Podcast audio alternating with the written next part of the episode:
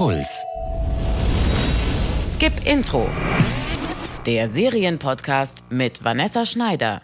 Das bin ich. Heute mit einer komplett absurden Serie, die so nah dran ist an der Wirklichkeit, das kann man kaum glauben.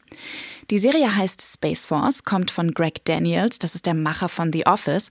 Und der Hauptdarsteller von The Office, Steve Carell, darf diesmal auch wieder den total unfähigen Chef spielen. Klingt also schon mal sehr vielversprechend. Vor ein paar Wochen habe ich Upload besprochen, die letzte Serie von Greg Daniels, und die hat mich gar nicht umgehauen. Aber keine Sorge, Space Force ist eine ganz andere Nummer, sagt meine Kollegin Ines Peiser-Kreis. Wenn man an Raumfahrt denkt, dann denkt man zuerst an Astronauten, an die NASA, an neugierige, pflichtbewusste Wissenschaftler, die andere Planeten erkunden und die Forschung weiterbringen wollen.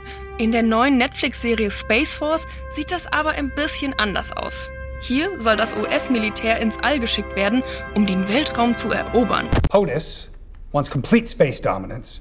To that end, the president is creating a new branch, Space Force, which Mark will run.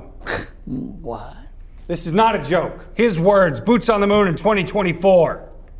Actually, he said boobs on the moon, but we believe that to be a typo. Mittendrin Mark Naird, gespielt von Steve Carell. Er ist eigentlich ambitionierter General bei der Air Force, also der Luftwaffe. Frisch zum Vier-Sterne-General ernannt, lebt er mit seiner Frau und seiner Tochter zufrieden in Washington, D.C., bis ihm eröffnet wird, dass das Militär eine neue Streitkraft erhält, die Space Force. Die Einheit, die die USA in den Weltraum bringen soll. Und Mark Naird soll die leiten. Dafür muss er mit seiner Familie nach Colorado ziehen, also für einen Hauptstadtmenschen an den Arsch der Heide und sich ausschließlich einem Bereich widmen, von dem er wirklich gar keine Ahnung hat, dem Weltraum. Your entire attitude seems to be give us money and don't look while we militarize space. Look, space is hard. Space is hard. If you haven't settled on a motto yet, may I suggest that that become the new Space Force motto? Die Space Force soll den Mond besetzen, bevor Konkurrenzländer wie China oder Indien schneller sind. Dafür muss aber natürlich erstmal eine Menge auf der Militärbasis vorbereitet werden. Armeestreitkräfte sollen mit Astrowissenschaftlern zusammenarbeiten. Aber die kommen nicht immer auf einen gemeinsamen Nenner. That is the moon. Flat, desolate, nowhere to hide. Actually, despite its lack of tectonic plates, the moon's surface is a complex topography of mountains and craters. Okay, okay, okay. Thank you, Bill, the science guy.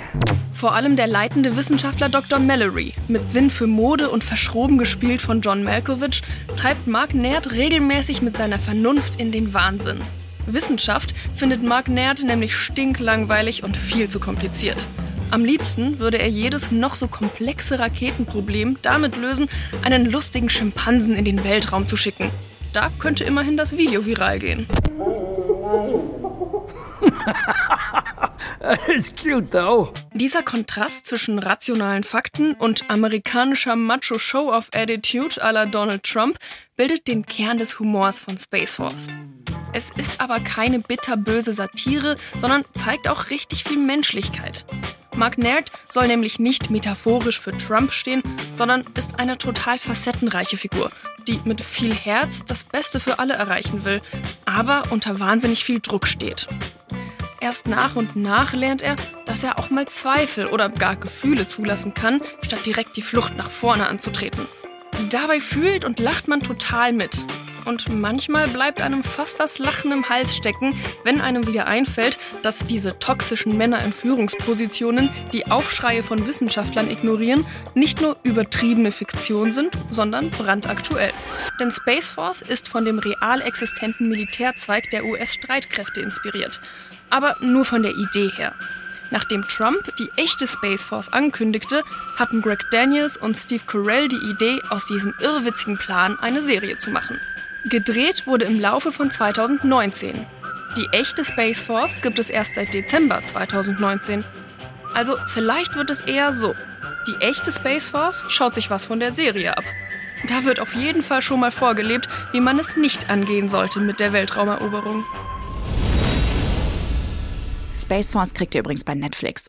Und bevor ihr jetzt glaubt, dass Skip Intro zu einem Serienpodcast für Comedy-Fans mutiert ist, nächste Woche habe ich wieder Drama für euch. Die Serienumsetzung vom Kultfilm Snowpiercer. Der Film basiert ja auf einem französischen Comic über eine Welt, die nach einer Katastrophe komplett zugefroren ist und in der die Überlebenden in einem Zug permanent um die Welt fahren. Krasses Setting auf jeden Fall, eigentlich perfekt für eine Serie. Was die jetzt liefert, das erfahrt ihr hier in der nächsten Folge. Bis dahin lasst mir ein Abo und fünf Sterne da und passt auf euch auf. Fortsetzung folgt. Skip Intro. Der Serienpodcast von Puls. Jede Woche neue Serientipps. Auf deinpuls.de slash skipintro. Puls.